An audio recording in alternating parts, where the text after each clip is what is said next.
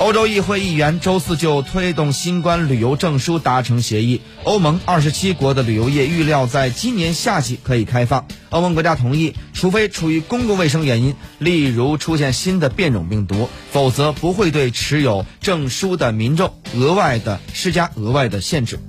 证书将不会收取费用，并以二维码形式记录在智能手机或纸本上。内容包括持有者是否接种了疫苗，是否啊最新的病毒检测结果是否为阴性，或在康复后是否具有免疫力。当局呢可以根据旅游客所在欧盟国家的记录来确定他们的状态。欧盟执委会承诺会提供一亿欧元的紧急支持资金，以协助证书的测试。